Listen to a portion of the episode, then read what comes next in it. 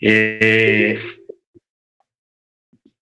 estamos observando o analizando más bien cómo se formó el Nuevo Testamento, o sea, no en cuanto al orden de los libros y cuántos libros son, sino la, la manera tan clásica que el Nuevo Testamento llegó a, tomar esa forma y también la forma de cómo los agiógrafos, o sea, los escritores, desarrollaron las técnicas o desarrollaron el sistema o el modo que se tenía en esa época para dejar estos documentos, hermanos, que desde hace dos mil años se estudian y se estudian y se estudian y se leen y se leen. O sea, estos documentos, cuando vimos, por ejemplo, lo de, lo de Lucas, ah, donde él, de una forma informal, le manda una carta a un conocido eh, llamado Teófilo, porque esta carta, Mateo Matillajo nunca se imaginó que este documento que él le mandó a Teófilo eh, iba a tener tanta trascendencia en el futuro. Mire que esto se escribió casi hace casi dos mil años pero miremos también la trascendencia, eh, porque formó, cuando se formó el canon, el, el, comienza precisamente con, con el Evangelio de, de, de, Mateo. ¿Ok? Entonces, Mateo le escribe este documento a Teófilo. Y no solamente el, Evangelio de Mateo, sino también el, libro de Hechos de los Apóstoles, estos dos documentos. Hagamos de cuenta que fue como una, un reflejo histórico, un recuento histórico de los eventos. Primero, los eventos que rodearon a la vida de Yeshua. Y segundo, los eventos de la Keilah en sus inicios la Keilah del primer siglo, cómo comenzó la Keilah del primer siglo, su desarrollo y, todo lo que aconteció eh, en aquella época. Entonces, llama la atención de que ellos nunca se imaginaron, hermanos, que estos documentos iban a quedar incrustados prácticamente para la historia, que se iban a usar en miles y miles de iglesias cristianas, en las universidades, en los institutos bíblicos, se iba a examinar palabra por palabra todos estos documentos. Claro, hay que aclarar algo, hermanos. Cuando se lee el texto hebreo de los documentos del Nuevo Testamento, no pensemos que está como tan organizado como usted lo ve en su idioma, sea el inglés o sea el castellano en castellano parece un documento perfecto, pero los que lo escribieron, no todos, algunos, eh, escribieron a veces no formando bien las oraciones y equivocándose en algunos datos. ¿Qué fue lo que hicieron los, los estudiosos? Para que no pasaran esos datos mal ubicados o esas palabras mal ubicadas, estamos hablando de redacción, la redacción. Ya sabe que redactar un documento, las hermanas o los hermanos que estudiaron secretariado gerencial o secretariado comercial, cualquier tipo de secretariado, saben a qué me estoy refiriendo con esto de la, de la redacción cómo organizar un documento que quede perfecto, que quede bien. ¿Ok? Desde el encabezamiento, el tema principal y el desarrollo de todo el documento. Esta gente, algunos de los geógrafos no tenían esos conocimientos, entonces ellos escribían, porque le estaban escribiendo a un conocido o a una congregación. Por ejemplo, cuando hablamos de las cartas a las Keilat, a las Keilot, o sea, la carta a, la congregación de Corinto, a la carta a la congregación de Éfeso, que son ciudades, son congregaciones, la carta a la congregación de Gálatas, la carta a la congregación de Filipos, que eso queda en Siria, la carta a la congregación de Colosas, la carta a la congregación de Tesalónica. Tesalónica. Eh, y luego, cuando él escribe a Timoteo, ya Timoteo sí es una sola persona, es un solo destinatario. Timoteo fue una, un creyente que Pablo mismo había evangelizado. Y Pablo le vio como dotes de, de, maestro, de, de pastor, para servir al Eterno. Entonces, por eso él envía esos dos documentos, las dos cartas, a Timoteo. Es una carta eh, de carácter pastoral, digámoslo así, porque Timoteo es un pastor, es un moré, es un roé. Entonces, Pablo les, lo está instruyendo, le está dando indicaciones. Aunque Timoteo es un muchacho joven, pero Pablo mismo dice que Timoteo había sido instruido desde pequeño, o sea, nació en el judaísmo y fue instruido desde su infancia en, todo lo concerniente a la Torá. ¿Ok? Entonces, por eso Pablo saca el tiempo y le manda estas dos cartas a Timoteo dándole instrucciones acerca de la administración, de la predicación, sobre algunos asuntos de orden. Entonces estamos mirando que cuando hablamos de las cuatro congregaciones, cuando hablamos de los Gálatas, la congregación en Galacia, la congregación en Éfeso, la congregación en Filipos, la congregación en Colosas, la congregación en Tesalónica. Hablando de Tesalónica, yo estaba hoy que estaba haciendo un trabajo aquí en la casa escuchando música, eh, música sefardí de Tesalónica, o sea, música judía de Tesalónica, porque en Tesalónica, hermanos, eh, en, el, en la antigüedad hubo una congregación muy, muy grande o sea, música sefardí ladina de Tesalónica. Bueno, ya eso sería un, asunto de historia, pero, es bueno conocer todos esos contextos, hermanos, porque usted sabe que nuestra, nuestro pasado común hebraico viene de España. Viene de España. Y ojalá el anhelo de todos. Si alguna vez usted va a España, no, no vaya a decir, oh, voy para el, el, el Barnebú, allá el estadio donde juega el Real Madrid o el, Barcelona. No, que su deseo sea ir a las juderías. Las juderías que están en, en Barcelona, en Tarragona, en Madrid, en, en, varios estados allá, departamentos, hay lugares que se llaman las juderías. ¿Qué son las juderías allá? Eran donde vivían antiguamente los judíos.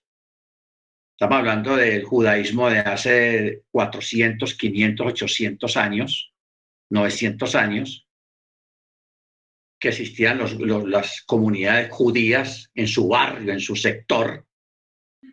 Y esos lugares todavía existen. De pronto ya no vivan tantos judíos ahí porque muchos se han emigrado para otros lados, pero como son calles antiguas, todavía están los nombres en las esquinas. Avenida Jacob, eh, calle Mochi.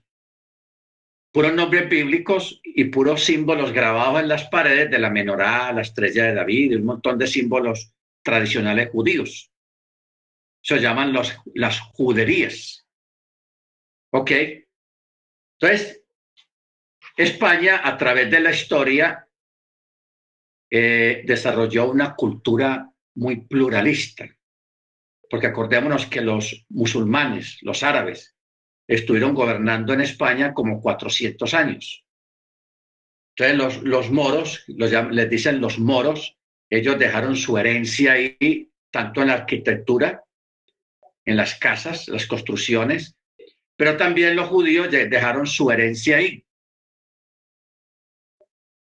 Entonces de ahí se formó unos, eh, se desarrollaron unos movimientos musicales muy típicos de España, que es el flamenco, que son los gitanos, y la música ladina, que la música ladina era la música que cantaban los judíos en las juderías.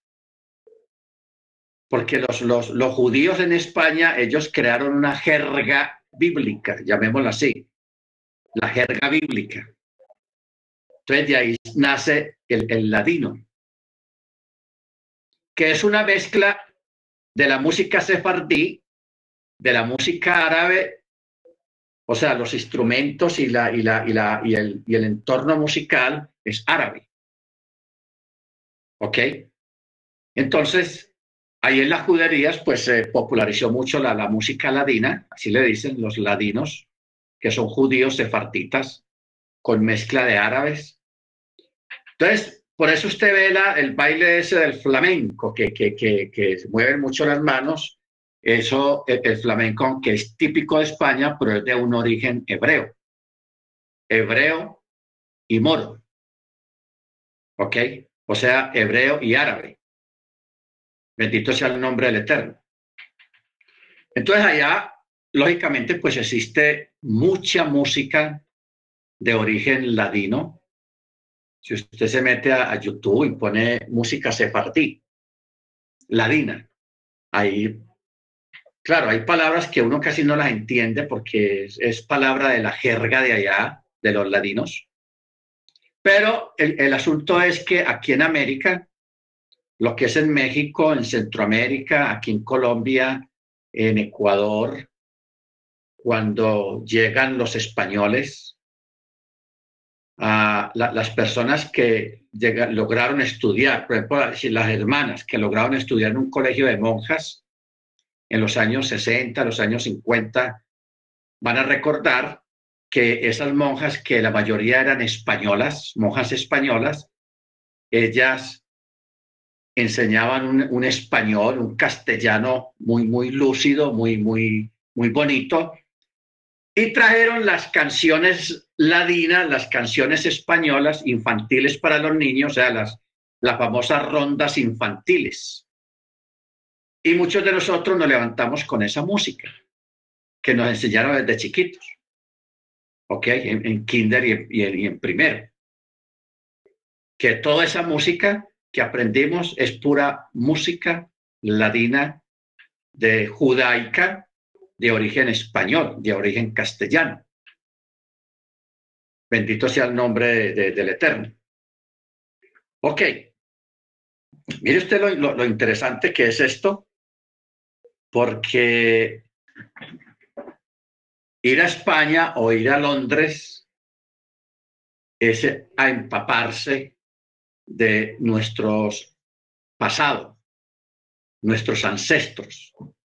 Yo estaba analizando hoy en la tarde que si uno, si nosotros nos pusiéramos a averiguar sobre nuestro pasado, sobre nuestros ancestros, no, no necesariamente hay que ir a Israel, porque Israel, es muy, muy, es muy lejano el tiempo, no, no, no el espacio o el lugar por lo lejos, no, sino es lejano el tiempo que nosotros tengamos ancestros directamente en Eres Israel, porque no olvidemos que los judíos fueron expulsados desde la tierra 70 eh, años después de Machía, cuando que, que Yeshua predijo la destrucción de Jerusalén y la destrucción del templo. En esa expulsión, hermanos, a los judíos que sobrevivieron a la matanza, los romanos los sacaron, porque es que el pueblo tributario que tenía Roma, más rebelde y que le causaba muchos problemas, era Israel. Cada rato insurrecciones, rebeliones y una cosa y la otra. Entonces, ¿qué dijo el emperador romano? No, a esa gente saquémoslos de su tierra, esparzámoslos por todo el mundo.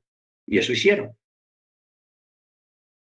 Los esparcieron por todo el mundo y salaron la tierra. O sea, le echaron cal y sal a la tierra y la tierra quedó inservible durante casi dos mil años. Por allá pasaron los, los árabes, pasaron los ingleses, pasaron, pasó muchos pueblos tratando de conquistar Jerusalén, pero no pudieron, o sea, no duraban mucho porque la tierra no daba nada. La tierra no producía. ¿Por qué? Porque los romanos, primeramente que el Eterno había también prometido que él los iba a expulsar a los hebreos de su tierra como castigo y los esparciría por todas las naciones.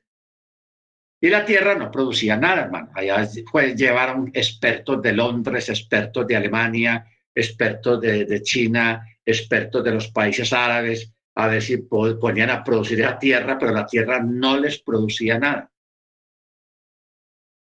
Era un desierto, completamente.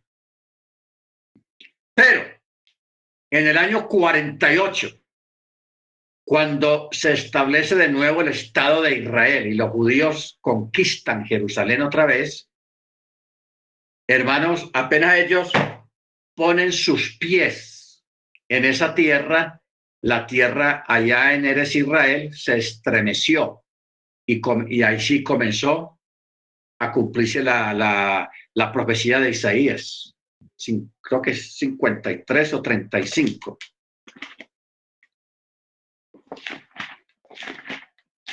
A ver cuál es el correcto. Sí, 35.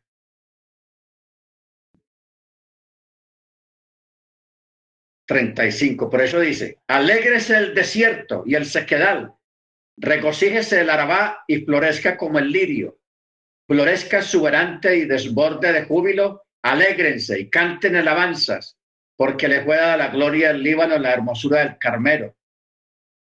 Luego, en el, en el verso 6 dice, entonces el cojo saltará como un ciervo, cantará la lengua del mudo, porque aguas han brotado en el desierto y torrentes en la soledad. La tierra árida se convertirá en lagunas y el sequedad en manantiales de aguas, pastizales, juncos, cañaverales en su lugar, donde tumbaban los chacales, y habrá allí calzada y camino y será llamado camino de santidad. Entonces, esta profecía se cumplió cuando los israelitas volvieron a pisar la tierra. La tierra comenzó a brotar otra vez. ¿Ok? Y hoy en día si miráramos un sobrevuelo en Eres Israel de hace 50 años, que un avión volando y mirando hacia abajo, puro desierto hace 50 años. Pero hoy en día, si se vuela esa, esa misma distancia y por ese mismo lugar, todo verde, granadillas, fresas, naranjas, limones. O sea, e, e, eso fue un milagro, hermanos, muy grande que ocurrió en Eres Israel cuando los hebreos volvieron a pisar la tierra. ¿Ok? Bendito sea el nombre del Eterno. Entonces, pero eso pasó apenas en, el año 48, a partir del año 48. Entonces, nuestros ancestros, nuestro pasado, está en aquellas comunidades judías que habían en España, ¿ok? Durante muchos años, porque muchos judíos eh, vivieron en España aún desde la época del Mesías. Acuérdate que Pablo llegó a ir a España. Incluso en España hay un lugar, hay un monumento de un lugar en honor a Pablo, porque dice que él vivió o, posó en una casa y, eso lo recuerdan allá y tiene señalado ese, lugar como un lugar memorial de que Pablo, el, apóstol Pablo estuvo ahí, porque Pablo estuvo allá y allá hubieron creyentes en Yeshua israelitas que vivían en España, que en esa época se llamaba Sefarad. Sefarad, así se llamaba antiguamente. Ya luego le pusieron el nombre de España, pero antiguamente se llamaba Sefarad. De ahí a que se hable de los sefarditas. Los sefarditas, o sea, los judíos sefarditas. De ahí es que los judíos vienen para acá, para Colombia y para las Indias Occidentales, o sea, estamos hablando de Cuba, Dominicana, Puerto Rico, eh, la Florida, México, Colombia, Ecuador, Brasil y Argentina no tanto, pero sí Ecuador, Perú, Bolivia, Colombia y Venezuela. ¿Ok? Por ejemplo, en Venezuela, en, la, en una parte costera, hay una ciudad que se llama Coro, el Coro. Ahí en ese lugar, hermanos, fue por donde entraron los judíos a Venezuela. Y se asentaron la mayoría ahí en ese lugar que se llama el Coro. Entonces, ahí todavía hay muchos judíos, la mayoría se salieron de ahí de Venezuela con lo del asunto de Chávez, muchos judíos salieron, pero quedaron los descendientes por sangre de los judíos que llegaron a Coro, porque es que primero los judíos llegaron a Curazao y Aruba. En Curazao hay una sinagoga que tiene 250 años de antigüedad, o sea, fue una de las primeras sinagogas que se construyeron en la antigüedad, está en Curazao. Y eso hoy en día es un, lo tienen cubierto por un edificio grande para que no le entre agua ni le dé mucho sol, porque la sinagoga está ahí. Ahí hacen un chaval cada mes al público. Yo llegué a ir ahí, yo fui una vez ahí y, eso, y esa sinagoga, hermano, eso es espectacular. Incluso hay una mikve en la entrada de la sinagoga. Claro, ya no se usa, pero ahí está tallada en la piedra. Tallaron una mikve para el baño ritual. Entonces, de ahí pasaron a Coro, a Venezuela, pero ya por otro lado habían llegado por Cartagena de Indias, aquí en Colombia, llegaron judíos, muchos judíos, que ellos fueron los que colonizaron aquí en Colombia. ¿Ok?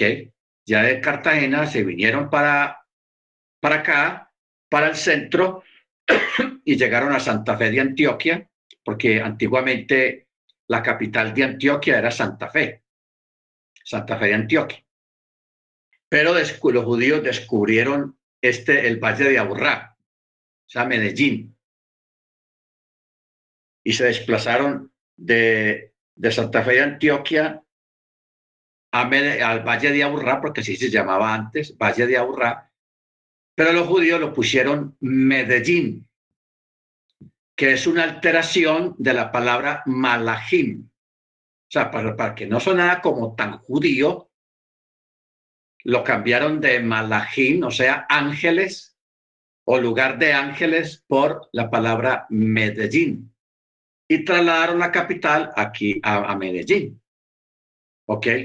Y de aquí vino un judío muy prestante y empujó a los judíos que iban llegando y a los que estaban aquí en Medellín, porque todos se querían quedar en Medellín, entonces los mandaron para el Valle del Cauca. Entre esos que mandaron para el Valle del Cauca están los padres y abuelos de Jorge Isaac, un escritor judío colombiano que escribió una novela muy famosa que se llama María. María. Jorge Isaac, él era judío y él en su testamento dijo que lo enterraran aquí en Medellín. Él está en su tumba está aquí en el cementerio de San Pedro, como dicen acá. No, el cementerio universal. porque hay un espacio de, ese cementerio solamente para los judíos antiguos. Entonces, cuando uno mira esas tumbas o, o, los nombres de en esas tumbas de judíos enterrados ahí, son puros Mejía, Restrepo, Díaz, a Mesas, eh, en fin, puros apellidos sefarditas de judíos antiguos que tuvieron que pasar por la conversión forzosa al catolicismo. Bendito sea el nombre del Eterno. Mire usted, hermanos, cómo estamos relatando esta historia, porque eso es la crítica textual que nosotros vamos a hacer, eh, por ejemplo, al, empezando con el Evangelio de Mateo. Dice así, cuando los autores del antiguo pacto escribieron las escrituras, o sea, Mateo, Marcos, Lucas, Juan, Hechos, Romanos, Corintios, bueno, por ser inspirados por el Ruach HaKodesh, ellos incluyeron en sus escritos más enseñanza de lo que ellos mismos entendían. Ojo con esto. O sea, aquí vamos a, conocer algo, hermanos, muy grande. Muy grande teniendo en cuenta lo, que acabamos de mirar acá. Ellos, al ser inspirados por el Ruach, incluyeron en sus escritos, estábamos hablando de todo el Nuevo Testamento, más enseñanzas de lo que ellos mismos entendían. ¿Ok? Ahora, yo quiero que nosotros cuando la, de aquí en adelante, cuando usted lea cualquier capítulo, cualquier libro del Nuevo Testamento, no lo lea ni como católico ni como evangélico. Empecemos por ahí. Ya no leamos como católico ni como evangélicos. Leámoslo con mente israelita. ¿Ok? O sea, a través de, esta clase, hermanos, vamos a, entrar en otra dimensión de conocimiento y de ver las cosas ya con otra mente diferente. O sea, yo les digo una cosa, yo hace más de unos ocho años o siete años que yo no volví a usar Reina Valera. O sea, yo no soy capaz. No soy capaz. Ya uso las Biblias, estas, más hebraicas, con palabras, nombres propios en hebreo y con muchas correcciones. Porque una de las cosas que nosotros tenemos que abandonar, hermano, es nuestra mente evangélica o nuestra mente católica. Tenemos que ir borrando el, chip, el cassette de sobre esa mentalidad, porque si nosotros seguimos leyendo hoy en día, así sea una Biblia hebraica, pero la leemos con mente católica o con mente evangélica, ahí nos vamos a quedar atrancados. Nos vamos a atrancar. Entonces, miremos esto. Los agiógrafos, en este caso Matillahu, Mateo, él, desesperado como lo fue Pablo también por su propia gente, por su propio pueblo, o sea, el pueblo israelita, el pueblo judío, porque lo que fue Mateo y Pablo, ellos amaban mucho su pueblo y estaban muy preocupados por los judíos que no creían. Ellos lo entendían y lo veían todo tan claro que ellos decían, pero ellos, ¿por qué no entienden? ¿Por qué nos persiguen? ¿Por qué hablan mal de nosotros? ¿Qué pasa? Entonces tenían una carga enorme por su propia gente. Entonces ellos en este caso Mateo, él comienza a escribir un documento para dirigírselo a su propia gente, a los judíos. No se olvide, Mateo es un documento solo para judíos. ¿Ok? Dejemos la mente católica, la mente evangélica, dejémosla a un lado. Mateo fue escrito para un lector judío. Por eso, el Evangelio de Mateo, él comienza con una genealogía. Para nosotros, canción eso.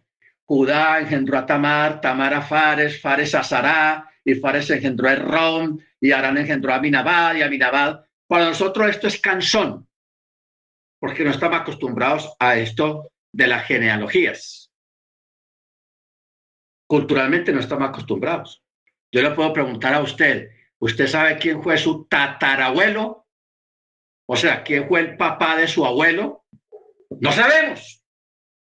¿Por qué? Porque nunca nos enseñaron que eso era importante, nunca ni su mamá ni su papá le enseñó a usted, vea, su bisabuelo, su tatarabuelo, eh, tenía estas costumbres, tenía esta, esta herencia. Por ejemplo, yo, por parte de mi mamá, yo solamente conocí la abuela. Al abuelo no lo conocí. Y por parte de mi papá, solamente conocí al abuelo, pero a la abuela no. Yo no conocí la abuela, solamente al abuelo por parte de mi papá.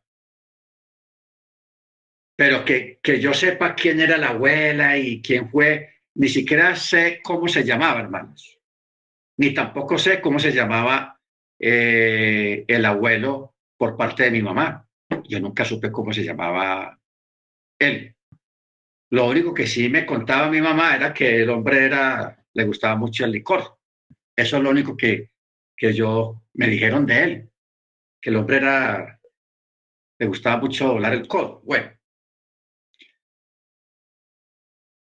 Mateo, como le está escribiendo a su gente, los judíos si han tenido mucho cuidado en saber su linaje. ¿Por qué? Porque el pueblo hebreo comienza a partir de doce hijos de Jacob, las doce tribus de Israel. ¿Ok? Entonces un judío, lógicamente, tiene que saber de cuál tribu es. Un israelita hoy en día, un judío, tiene que saber de qué tribu es, de dónde viene, quién es sus, entonces ellos a través de la historia han mantenido una línea genealógica. Entonces hoy en día yo recuerdo hace muchos años eh, el mantel que yo tengo acá de Chabat, lo compré hace como 17 años o 18 años en una judaica que estaba cerquita ahí donde yo vivía. Entonces, Ahí le me olvida esa judaica, ¿sabe por qué? Porque la señora que vendía ahí, una muchacha joven, sí, tenía por ahí unos 30 años en esa época, esa muchacha, ella me dijo que era descendiente de Nachman, de Rabí Nachman. Y por ahí en otras partes hay descendientes de Maimónides hay descendientes de Rachi. ¿Por qué? Porque esa gente, aunque Maimónides es, de hace ah, unos 600 años más o menos, que fue Rachi y Maimónides, no, Rachi es más reciente. Maimónides sí es de la época de, de Colón, de Colón. Entonces, hay gente que viene de ahí, de esa estirpe, de esa línea. Entonces uno dice, eh, pero ¿cómo hará esa gente para mantener, saber quién es, de dónde vienen? Los judíos saben de dónde vienen, porque ellos, el Eterno les enseñó a mantener su genealogía. Por eso usted ve allá en Deuteronomio y en, la, misma Torá, usted dice que fulano, hijo de fulano, hijo de fulano, fulano, hijo de fulano, hijo de fulano, y, y, que casi a la gente no le gusta leer eso, porque, pero, pero por, eso, por algo están en la Torá porque eso está en la Torá. Entonces, porque ellos sí saben y deben de saber de qué familia son. Nosotros no sabemos porque venimos de afuera y nunca nos enseñaron eso. Pero eso es importante. ¿Sabe por qué? Porque cuando usted lee en Apocalipsis, cuando se describe el templo, la nueva Jerusalén, la ciudad santa, que viene de los Chamaín, esa ciudad tiene los doce, las doce puertas y cada puerta está marcada eh, por los hijos de Jacob, la tribu de Rubén, la tribu de, Gad, la tribu de Isahar, la tribu de Zabulón, la tribu de José, la tribu de Yehudá, la tribu... Las puertas están ahí. ¿Por qué están las puertas marcadas y por qué esa es una puerta? Porque por esa puerta cada cual va a entrar por la puerta que le corresponde. Usted no va a decir, ah, yo entro por la puerta que yo quiera. No, cada uno va a entrar por la puerta que corresponde. Porque si en este momento no sabemos de qué tribu somos, Yeshua por el Rúa nos va a indicar, nos va a decir, no, tú, fulano de tal, eh, un ejemplo, Cecilia Esparza, la sierva, tribu de Zabulón, la sierva Senia, la tribu de Isahar, eh, el siervo Guillermo, Guillermo Rodríguez, eh, la, la, la, tribu de, de Darán. La sierva Luz Marina, la tribu de, de Rubén. ¿Ok? ¿Por qué? Porque no olvide un texto que yo he dicho mucho, hermanos, que es muy importante ese texto. Bueno, está en varias partes. Cuando dice, y de ella toman nombre, o de él toman nombre todas las familias en los cielos, en la tierra y debajo de la tierra toda la historia de la humanidad, en el caso de la Torá, del pueblo israelita, del pueblo hebreo, del pueblo del Eterno, es por familias. Por familias. Nunca se olvide de eso, hermanos. No vaya a pensar que, que eso va a ser un desorden allá o, una, eh, una cuestión ahí de que cada uno vaya donde le dé la gana, que cada uno haga lo que quiera o que cada uno entre por donde quiera. No, eso va a estar muy bien organizado.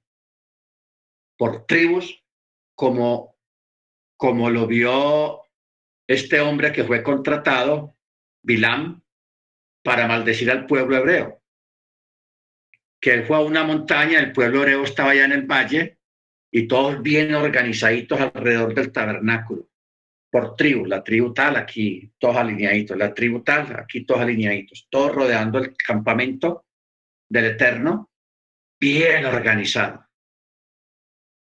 Porque el Eterno es un Elohim de orden. Y él tiene todo eso muy bien organizado. ¿Ok? Baruch Entonces, por eso es que Matillahu, Mateo, él está escribiendo a los judíos y comienza con lo mejor, que es con la genealogía. Eso es lo que tiene el capítulo 1. ¿Para qué? Para demostrar que Yeshua es el Mesías y él lo está demostrando a través de la genealogía, o sea, de dónde viene Yeshua, la genealogía de Yeshua. Y él aquí se la está mostrando. Isaías engendró a David, David por allá, Josías, Salatiel, Zorobabel, Hazor, Sadoc, Jacob engendró a José, el marido de Miriam, y así va llegando hasta Yeshua. ¿Ok? Luego, él me empieza a hablar de los padres. Empieza con Abraham. Luego habla acerca de las profecías que hablaban de, de, de Yeshua. Hay un texto en Mateo 1.23 que dice, la profecía, he aquí, una virgen quedará encinta y dará a luz un hijo, y le pondrán por nombre Immanuel, que interpretado es Elohim con nosotros. ¿Ok? Entonces, ahora, vamos a mirar un detalle aquí, hermanos, que no sé si usted haya caído en cuenta. Es el momento de descubrir muchas cosas. Este relato, Mateo 1.18. Ahora bien, el nacimiento de Jesús Hamachía fue así, estando desposada su madre Miriam con Joseph. Antes que se juntaran, fue hallada encinta por el Ruach Jacodés. O sea, ya habían hecho la ceremonia de compromiso, pero no se habían casado bajo la jupá. Porque entre el compromiso y la jupá hay un determinado tiempo. Por eso es que dice así, estando desposada Miriam con José y antes de que se juntaran, fue hallada encinta. O sea, quedó en embarazo del Jacodés, del Espíritu. Y José, José, que no sabía nada qué fue lo que pasó,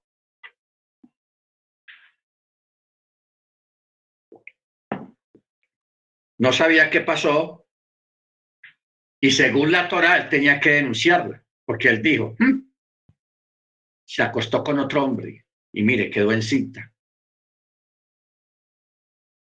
Y según la Torah, tenía que ser apedreada, pero como él no sabía nada de lo que había pasado, por eso dice, y José, su marido, que era justo, no quería denunciarla, porque tenía que denunciarla según la Torá. Entonces, más bien, se propuso darle carta, el get de repudio, en secreto, no público. Porque la Torá, según Maimónides y según Rachi, se podía dar un get, una carta de repudio públicamente o no públicamente. Entonces él dijo, no, yo no quiero humillarla a ella ni hacerla quedar mal y que la, la tenga que ejecutar. Entonces, más bien la iba a repudiar en secreto, sacando el documento. Estaba él pensando esto, dice el verso 20, y pensando él en esto, he aquí un malajim, un malaj del Eterno se le apareció en sueños entonces vamos a, mirar las palabras que dice el malaj. Dice, Joseph, hijo de David, porque Joseph viene de la línea de David. ¿Ok? Sea, el asunto. Por eso le dice, hijo de David. No temas recibir a Miriam, tu mujer, porque lo engendrado en ella es del Rúa Jacodés. Ella va a dar a luz un hijo y llamará su nombre Yeshua de una le dijo a Joseph, no le vaya a poner otro nombre, se va a llamar Yeshua. ¿Ok? Porque él salvará al pueblo de sus pecados. Y todo esto aconteció para que se cumpliera lo dicho por, por el Eterno mediante el profeta cuando dice, he aquí, la Virgen, una alma o una betulá. Ya hablamos eso en una clase cuando vimos sobre el asunto de, Miriam, que cómo pasó todo este desarrollo. Entonces dice, y le pondrán por nombre Immanuel, que interpretado es Elohim es con nosotros. Y levantándose Joseph del sueño, hizo como el ángel del Eterno le había mandado y recibió a Miriam pero no la conoció hasta que dio a luz un hijo y llamó su nombre Jesús. No la conoció. Ahora, ¿cuál es el detalle aquí con esto? Que cuando vamos al, texto original, aquí, le, aquí hubo una añadidura de palabras. En el texto original dice, pero no la conoció y llamó el nombre del niño Yeshua. Esto que dice, hasta que dio a luz un hijo, fue un añadido. Fue un añadido, pero el original dice, pero no la conoció. Ok. Porque Joseph, hermanos, era un hombre temeroso del Eterno. Cuando, y aparte de eso, que era, tenía una mucha edad, era anciano. ¿Ok? Al prácticamente le dieron a Miriam fue como para que la cuidara. Para que la cuidara. Pero cuando él ve que el Eterno a través de un sueño le habla, que eso no es normal en esa época, y le dice semejantes palabras, y él es el primer testigo humano, no, el segundo testigo humano, no, el primero, de una, de una concepción sobrenatural directamente por el Ruach, pues Joseph. Entonces eso lo impresionó tanto que él prácticamente él nunca en su vida tocó a Miriam. Nunca. Nunca la tocó. Porque él la, la consideró ella una, una, una muchacha, una con un grado de santidad y de, y de, de respeto hacia ella, por lo que había por lo que ella fue la única mujer en el mundo, en, en, el, en, en planeta Tierra, habiendo miles y miles de mujeres, y entre todas la escogió a ella. Es un privilegio muy grande. ¿Ok? La escogió a ella. Baruch Entonces, por eso es que Matillahu él da el relato, primero a nivel genealógico, y luego los detalles en los relatos, porque aquí luego relata lo, de la señal. Y aquí os daré una señal. ¿Ok? Ahora, este de Mateo 1.23 está en Isaías 7.14.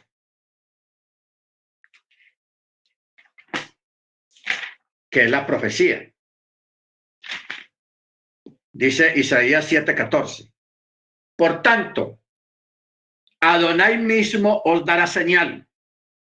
He aquí una virgen. Cuando uno lee esto, dice la palabra alma. Hay dos palabras, alma y betulá. ¿Ok? Alma y betulá. En el texto hebreo dice betulá, eh, alma porque los dos aparentemente se refieren a una misma condición de una joven, de una niña, pero Alma es más con un alto grado de santidad de parte de esa niña. ¿Ok? Entonces, por eso dice, he aquí, la Virgen quedará encinta y dará a luz un hijo y llamará su nombre Immanuel. ¿Ok?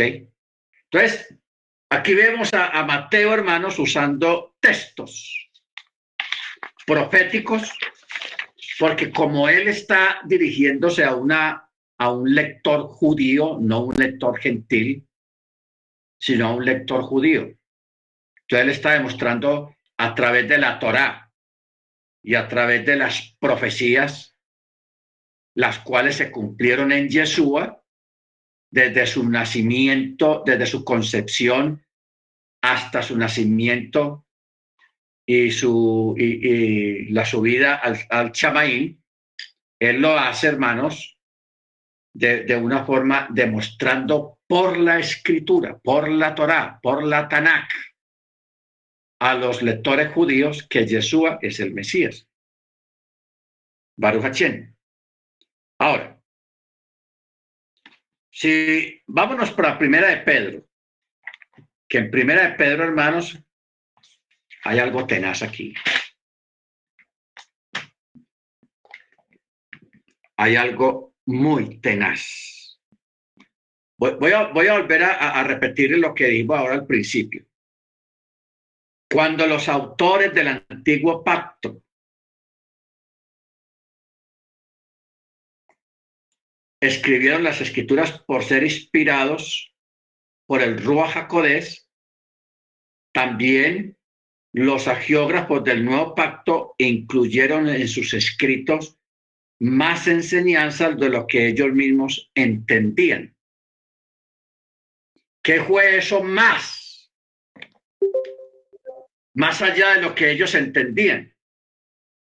Bueno, vamos a mirar una cosa, hermanos.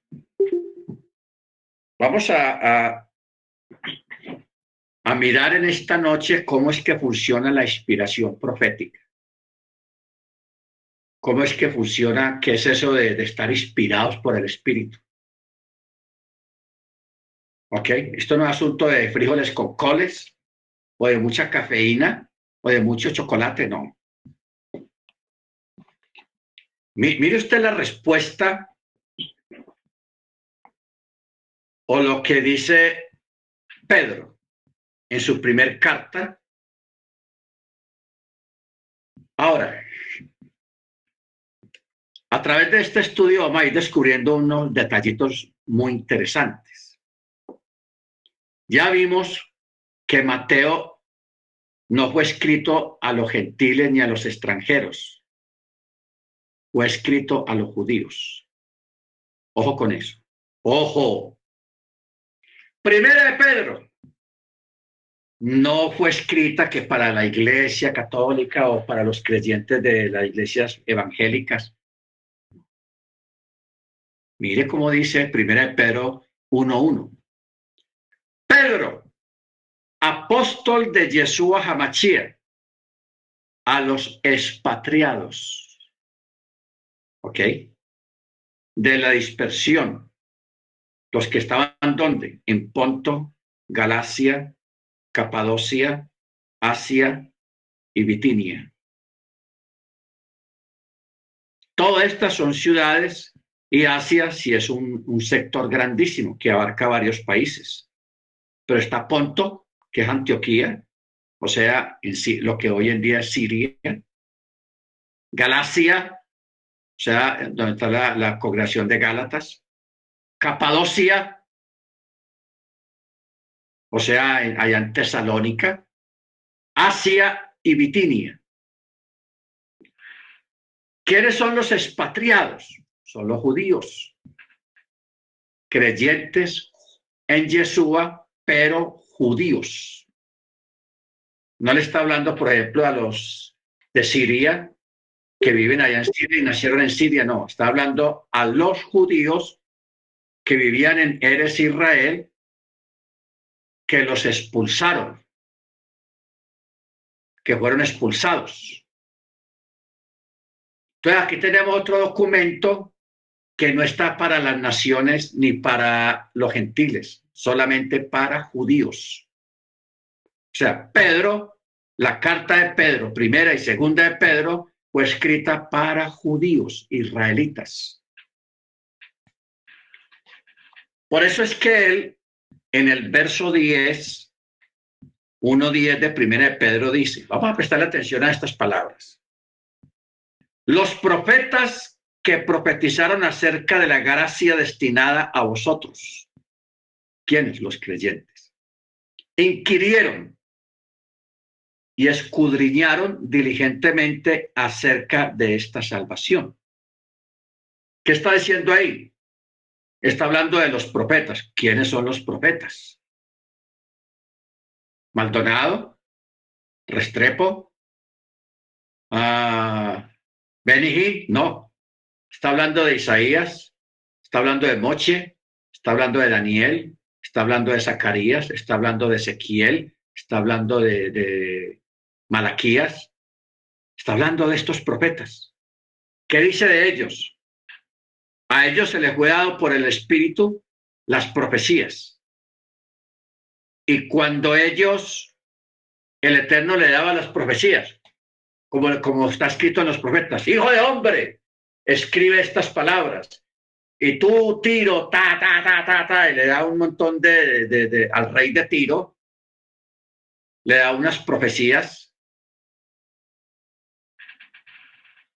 A Malaquías, hijo de hombre, escribe estas cosas. Cuando los profetas, hermanos, ellos recibían estas revelaciones de parte del Rúa, Ellos no se quedaban, ah, qué bueno, gracias, y, escribían todo y, y quedaban ya, ah, bueno, ya, voy a escribir eso. No. Ellos comenzaron a preguntar, a averiguar qué significa esa profecía, cuándo se va a cumplir esa profecía, qué es lo que va a pasar. Yo quiero entender más eso. Ellos, por eso es que dice el texto. Ellos inquirieron, escudriñaron diligentemente acerca de, los, de lo que se les profetizó, de la profecía que les fue dada a ellos. Ellos preguntaron.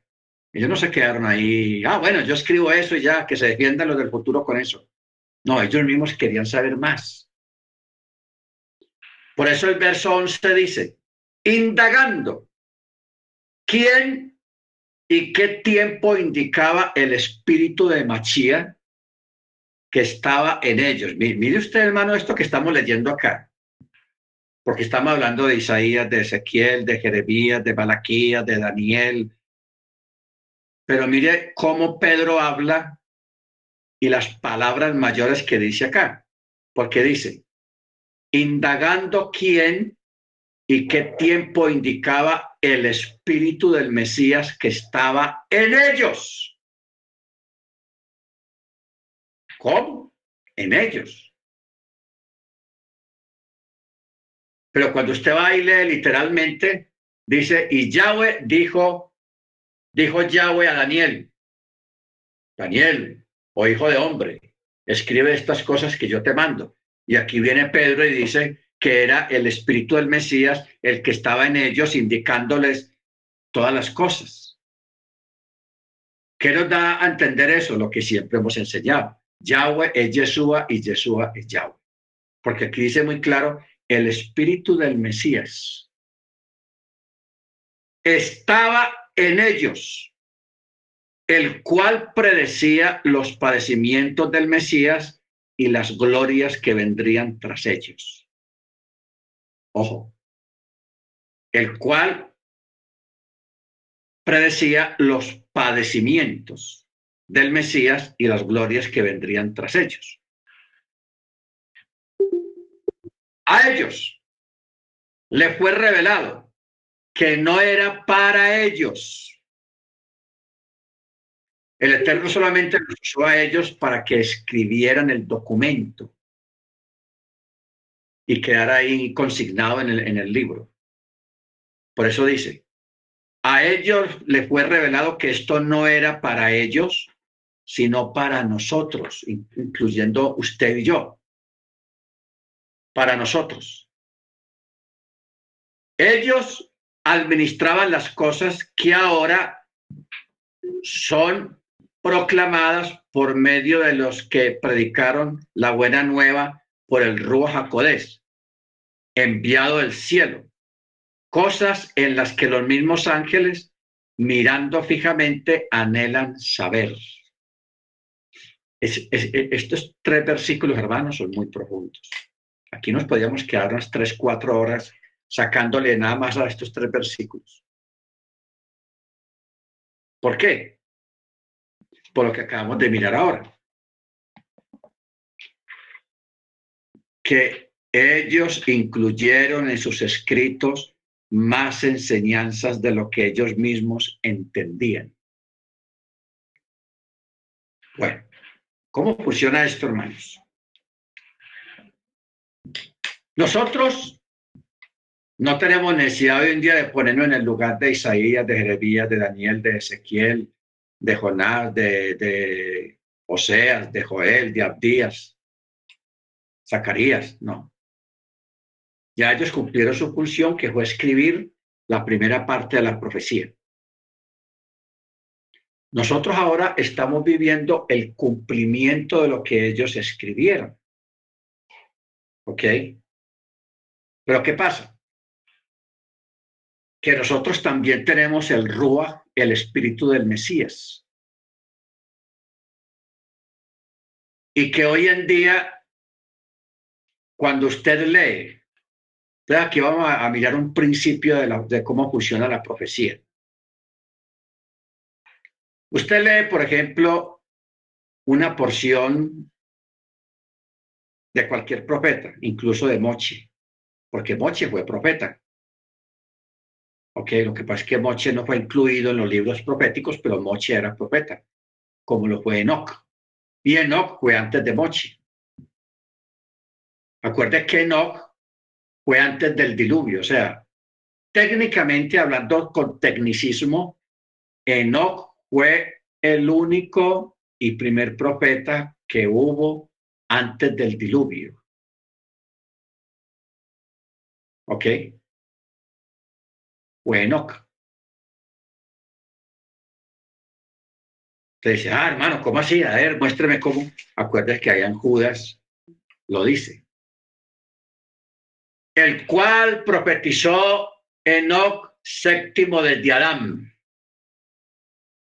Porque Enoch fue el séptimo en la genealogía de Adán. ¿Ok? Por eso Enoch, el Eterno se lo lleva años antes de que ocurra el diluvio. Igualmente Matusalén. O sea, todos esos grandes personajes antiluvianos justos, el Eterno se los lleva antes de que ocurra. O sea, fueron personas que no murieron por causa del diluvio, sino que murieron antes del diluvio. Ahí es donde uno ve el rajem, la misericordia del Eterno. ¿Qué tal que se escriba? Y Matusalén murió en el diluvio. ¿Qué tal? Siento que Matusalén fue un justo delante del Eterno. ¿Cómo así que murió ahogado? ¿Ah? No puede ser. Igual Enoch. Enoch pudo haber vivido 600, 700 años. Pero mire que el Eterno se lo llevó estando todavía bien joven y se los llevó. ¿Ok? Porque si el Eterno no se lleva a Enoch y Enoch va a morir de viejo, hubiera muerto en el diluvio. O sea, hay cosas que hay que analizarlas, hermanos, y sacarle su lógica para llegar a, las conclusiones.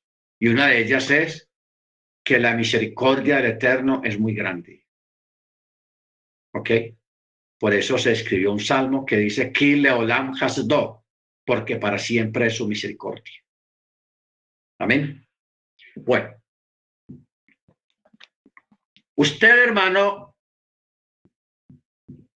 se lee cualquier porción profética de, los profetas. Entonces, usted lee los dos, tres versículos que haya leído. Entonces, ¿qué hace usted? Uy, esto esta profecía. Entonces, usted mira el tiempo que estamos viviendo y se pregunta, bueno, esta profecía, ¿para qué, para qué parte de este tiempo será? ¿Para qué parte?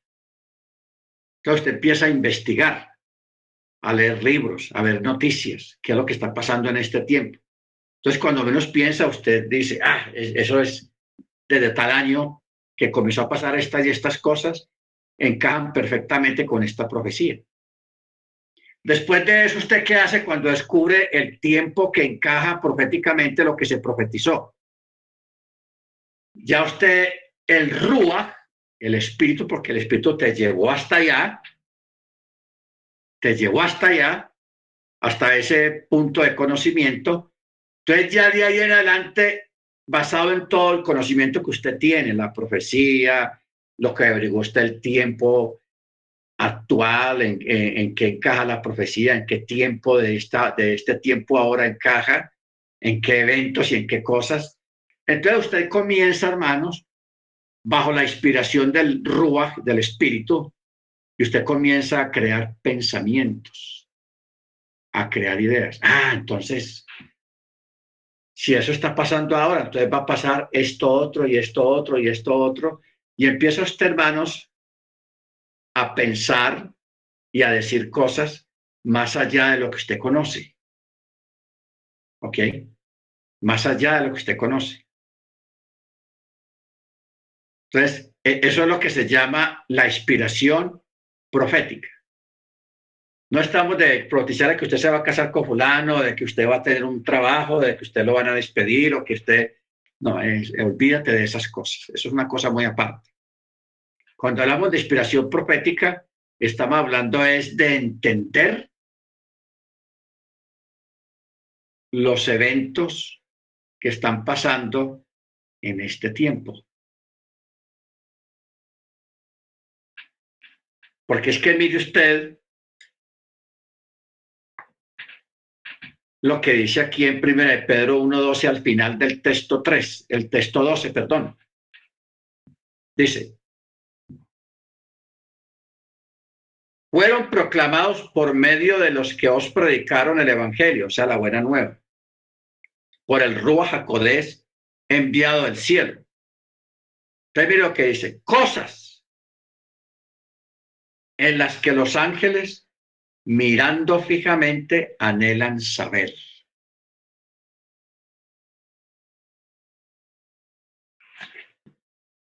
¿Qué quiere decir eso, hermanos? No pensemos que los ángeles se las saben todas, ¿no? Pues en cuanto a estas cosas, crudos, ellos no saben nada. Los que sí sabemos somos nosotros.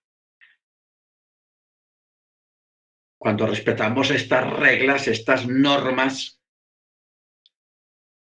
de interpretación, de lectura, de mirar lo que está pasando allá afuera, porque eh, cuando uno tiene esa curiosidad por, por saber qué está pasando en este tiempo, ustedes saben que yo a usted le he dicho, e, este tiempo está crazy, es una locura. los, los líderes mundiales, los presidentes están crisis, locos, porque están haciendo cosas locas que se extraña de acuerdo al estatus de esos políticos que uno los considera gente muy inteligentes y muy astutos, hablando políticamente. Pero esa gente está haciendo las cosas con los pies, como si tuvieran acerrín en la cabeza y no masa gris. Ok. Entonces, ¿qué, a, dónde nos lleva esto, hermanos? Porque es que de verdad, uno se pone a, mirar la gente, lo que dice el uno, lo que dice el otro, lo que hace el uno, lo que hace el otro. Eh, la gente, los políticos, los líderes de los países están actuando de una manera necia, de una manera con mucha falta de sabiduría y están llevando el mundo y a sus pueblos a un caos total como si ellos no fueran a sufrir las consecuencias de su mismo caos que ellos están provocando. Entonces, cuando uno ve todo esto y uno va a la palabra, a la escritura, entonces cuando uno tiene esa curiosidad y ese anhelo de saber las cosas, de entender este tiempo, el Rúa te ayuda, te inspira y te lleva al texto. Ya estamos mirando a la inversa. Miremos lo que está pasando y vayamos a la escritura a ver dónde está escrito lo que está pasando ahora. Hay un texto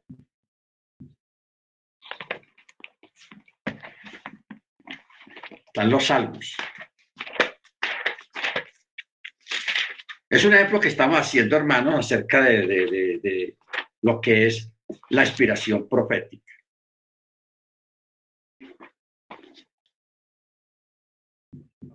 Los que ven algo de noticias y saben lo que está pasando a nuestro alrededor, en las naciones, en los pueblos, en Estados Unidos, Estados Unidos está patas arriba. están pasando muchas cosas, igualmente en Canadá, en Europa, y uno quisiera ver esas cosas en las noticias, pero no las están publicando en las noticias hay que hacerlo, ver con algún conocido.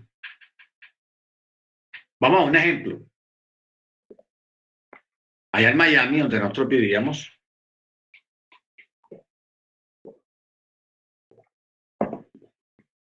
Es un ejemplo. La semana pasada, eh, en carro a unos 10 minutos de donde yo vivía, en carro, 10, sí, 10 minutos, 10, 15 minutos, hay un sector que se llama el Doral. Ese sector es un sector exclusivo de la ciudad. Hay muchas empresas muy buenas y hay unos sectores de mansiones y de casas de gente adinerada. Y es un sector donde viven los venezolanos ricos. Es un sector de puro venezolano. Pero no, no el venezolano que usted conocemos aquí vendiendo confites, no, venezolanos en carros lujosos, porque estamos hablando de los, de los venezolanos de plata de gobierno de Chávez, que esos eran los que tenían plata y los que cogieron plata. Ahí están en Miami. Y llegaban a ese sector. Se llama el Doral. Más hacia adentro, cerquita de ahí, de ese sector, había una empresa de productos químicos. Y ¡pum! La semana pasada hubo una explosión gigantesca. Todos esos químicos explotaron. Le dijeron a la gente de todo ese sector ahí del Doral, parte de Kendall, parte de, de donde nosotros estábamos, que se fueran, que evacuaran, porque no sabían, eh, eran muchos tipos de químicos y cuando varios químicos diferentes se mezclan, eso es una locura. Es peligroso, es veneno. Toda la gente la hicieron salir de ahí.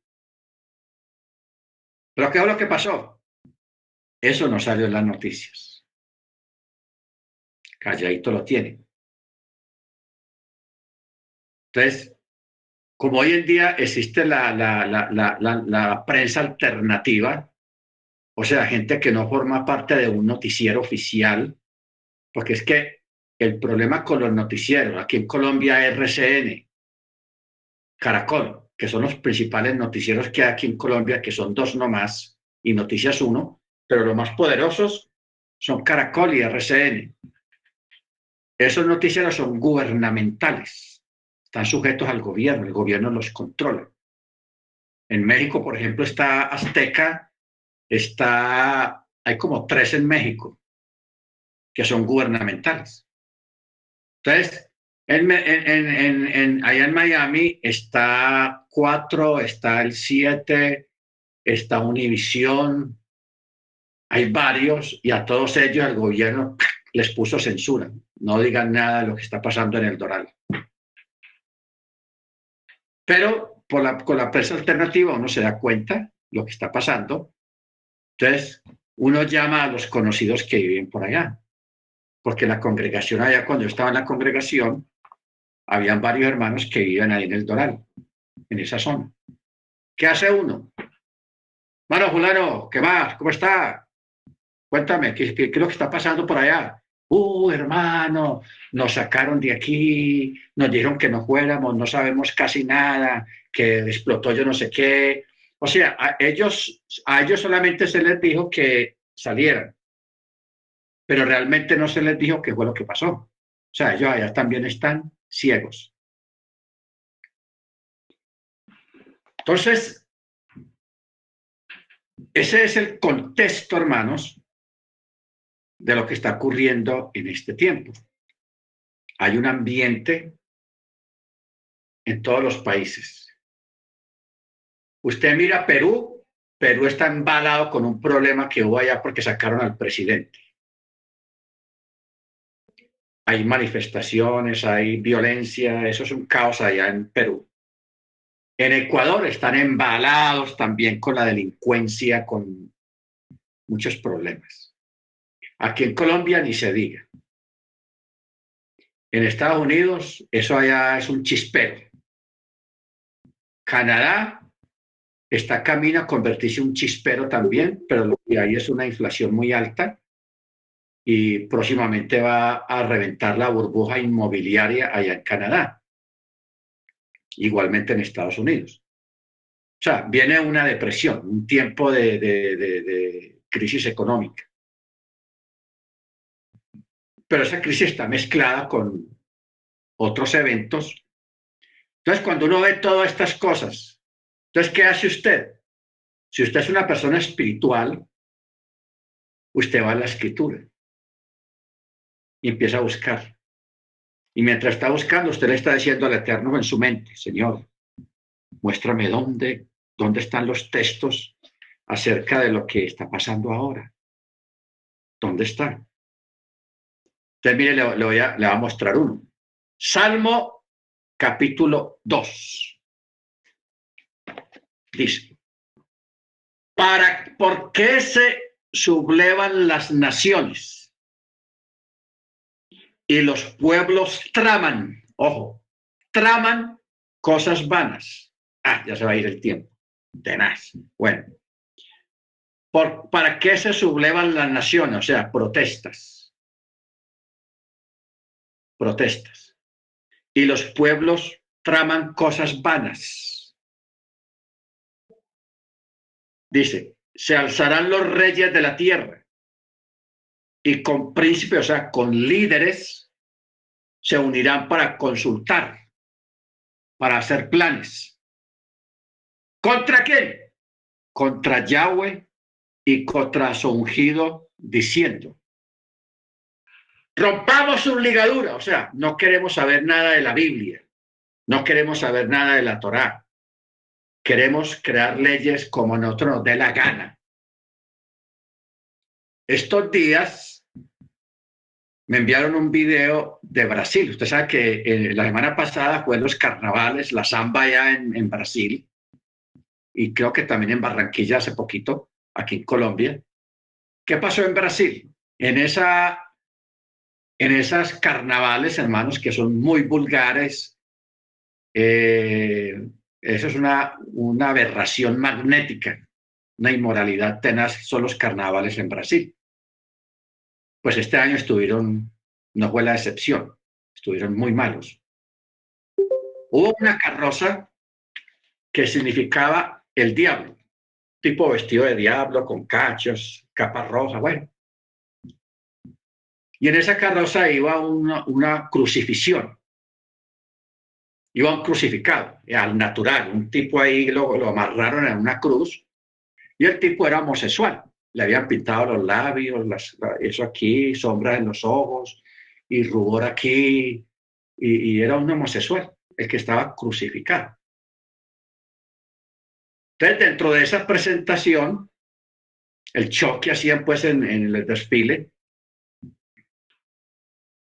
mostraban a, a una persona haciendo el papel de Jesucristo. Hablemos en términos católicos, el papel de Jesucristo. Pero el Jesucristo ese estaba, era como un varón. Y lo tenían eh, casi en pantaloneta, o sea, con taparrabos, pero con una corona de espinas aquí en la cabeza y el tipo que hacía el papel del diablo lo tenía amarrado aquí por la nuca y lo estaba arrastrando. Como quien dice, estoy venciendo a, a Jesucristo. Y luego la aberración es el crucificado, que era un homosexual. Como, como queriendo decir, ah, no, Jesucristo era homosexual también, Él está con nosotros. ¿Ok? Entonces, ¿qué pasó? Que este fin de semana pasado, que ya había terminado la, la, la, cosa ya en Brasil, los carnavales, cayó un aguacero como siete horas, cayendo agua y agua y agua y agua y agua. Y hubo una inundación que murió una cantidad de gente y todo el mundo clamando a Dios que, que, que parara el agua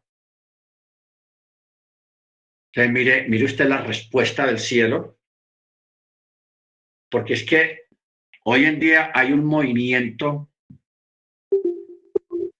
de parte de, los homosexuales, de identidad de género. Hay una cosa aberrante, hermanos, en creando leyes por todas partes. Y eso es lo que dice aquí el texto. Verso 3. Rompamos sus ligaduras y echemos de nosotros sus cuerdas. Usted sabe que la palabra cuerdas en la, en la Torá quiere decir los llamados de amor, el cuidado que el Eterno tiene por su pueblo. Acuérdate que hay una profecía, creo que está en Amos o en Oseas, que dice el Eterno hablando de Israel y le dice, con cuerdas de amor te atraje.